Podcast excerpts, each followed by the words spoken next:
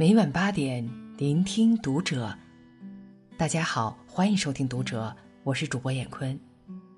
今天和您分享作者一墨的文章，题目是《人到中年，少走三种亲戚，多交三种朋友》。关注《读者》新媒体，一起成为更好的读者。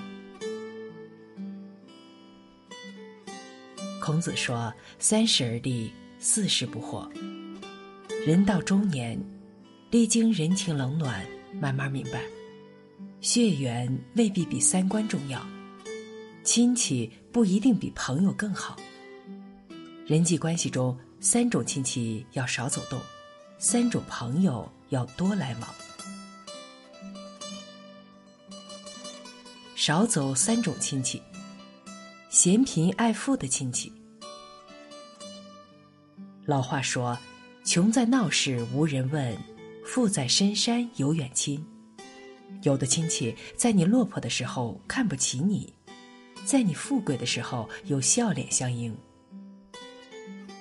在他们眼里，亲情没有那么重要，利益才是第一位的。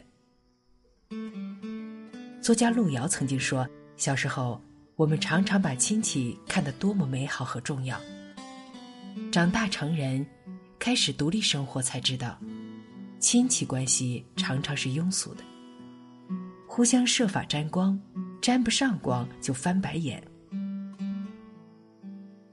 战国苏秦早年混得很差，在哥哥家生活，嫂子经常说风凉话，苏秦受不了，离家出走。不久之后，苏秦游说六国成功，配六国相印，衣锦还乡。他的嫂子出城相迎，大献殷勤。你得意的时候来沾光，你失意的时候躲得远远的，甚至有可能落井下石。这样的亲戚，还是少来往的好。忘恩负义的亲戚，我们帮朋友，朋友往往心存感激。我们帮亲戚，亲戚却视为理所应当。你帮的少，他嫌弃你；你帮的多，他赖着你。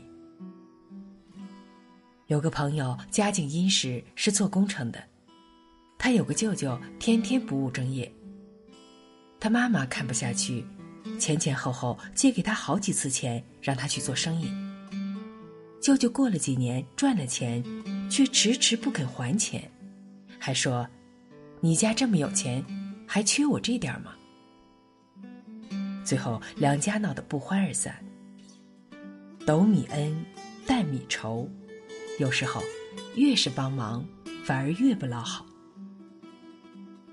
所以亲戚之间最好少一些金钱往来。如果帮了还不知感恩，那就趁早断了来往吧。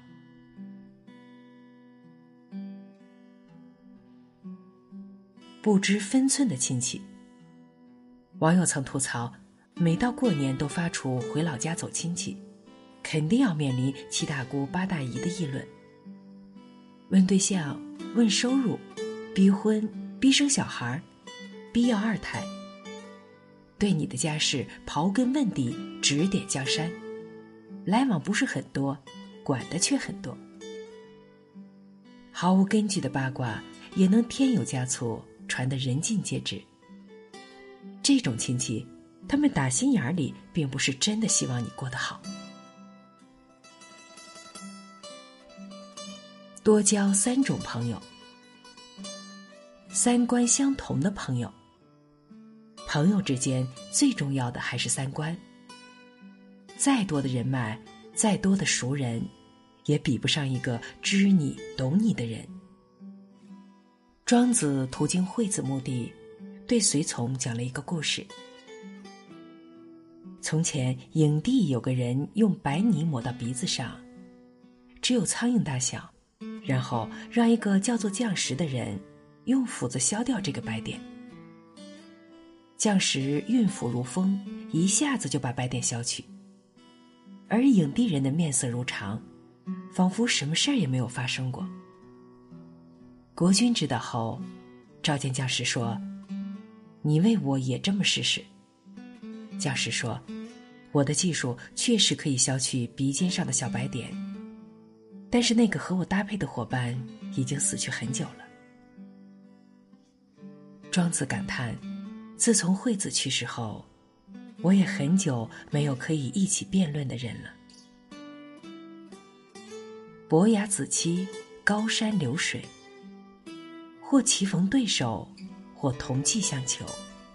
无论有哪一种，生命的孤独也就有了解药。懂你的朋友不用太多，一个就够了。两个孤独的灵魂，彼此温暖，是一个人一生最大的欣慰。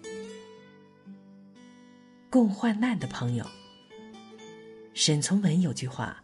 大悲大喜看清自己，大起大落看清朋友。一个人只有身处在低处的时候，才能看清真心对自己的人。